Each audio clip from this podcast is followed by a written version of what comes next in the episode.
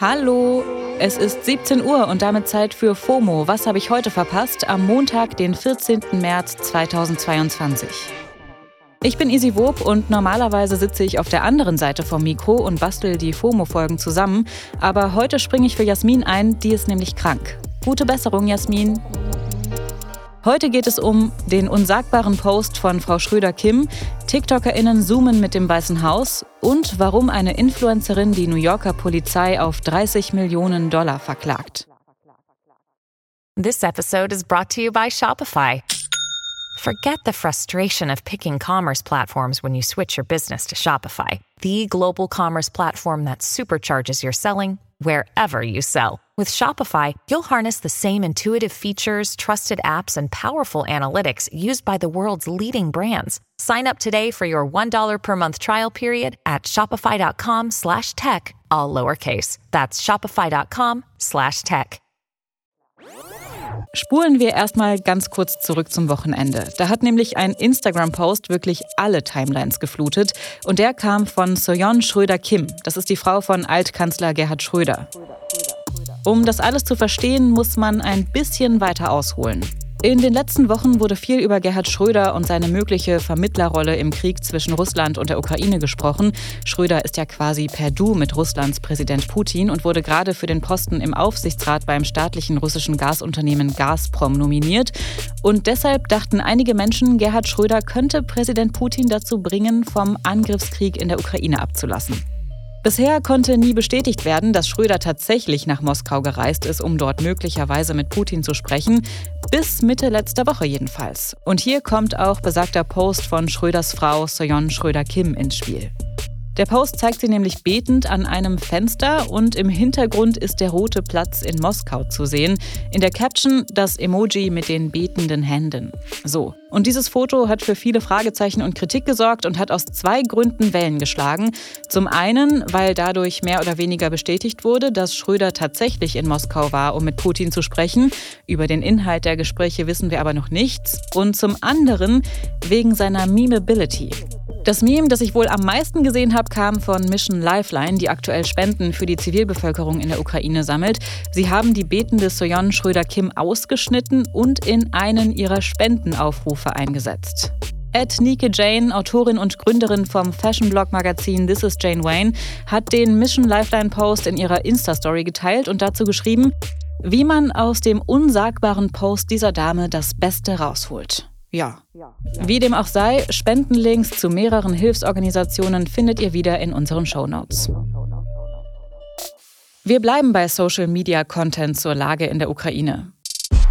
Zu dem Thema gibt es im Netz eine Menge falsche Infos und gezielte Desinformation, auch bei TikTok. Darüber haben wir hier bei FOMO auch schon öfter gesprochen. Die US-Regierung will jetzt etwas dagegen tun. So I just got off of a Zoom call with the White House about the situation in Ukraine. Das ist Khalil Green und er ist einer von 30 TikTok-Stars, die das Weiße Haus zu einem Zoom-Call eingeladen hat.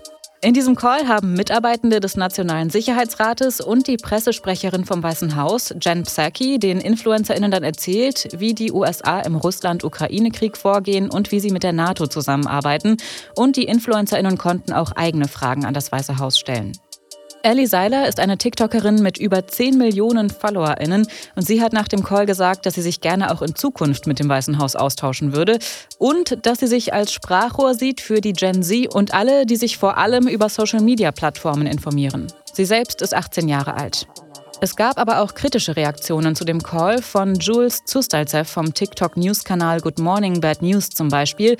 Und er hat gesagt, dass er den Call zu soft fand und dass die Regierung harten Fragen ausgewichen sei.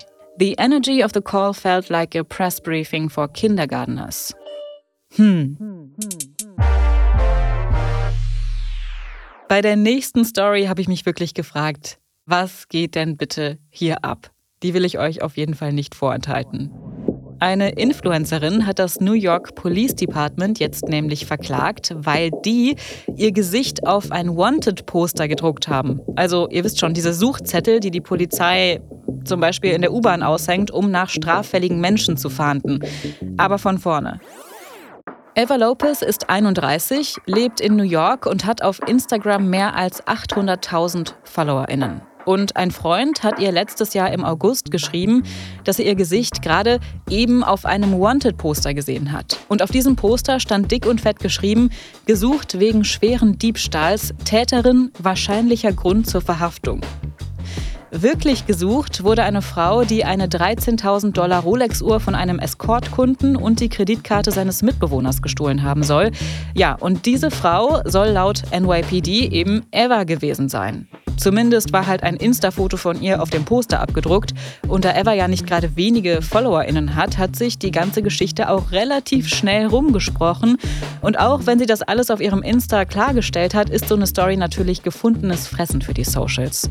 Ja, und jetzt hat sie das NYPD, die Stadt New York und den leitenden Police Detective verklagt. Wegen Verleumdung, übler Nachrede, vorsätzlicher Zufügung seelischen Leids und Fahrlässigkeit.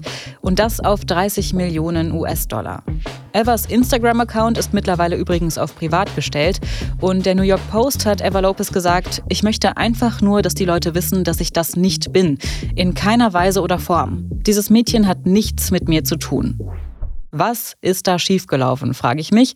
Falls ihr eine Antwort für mich habt, schickt doch mal an fomo at spotify.com. Aber natürlich freuen wir uns auch über Feedback, Vorschläge und gute Besserungswünsche für Jasmin. Das war's für heute mit FOMO. Wir hören uns morgen wieder hier auf Spotify.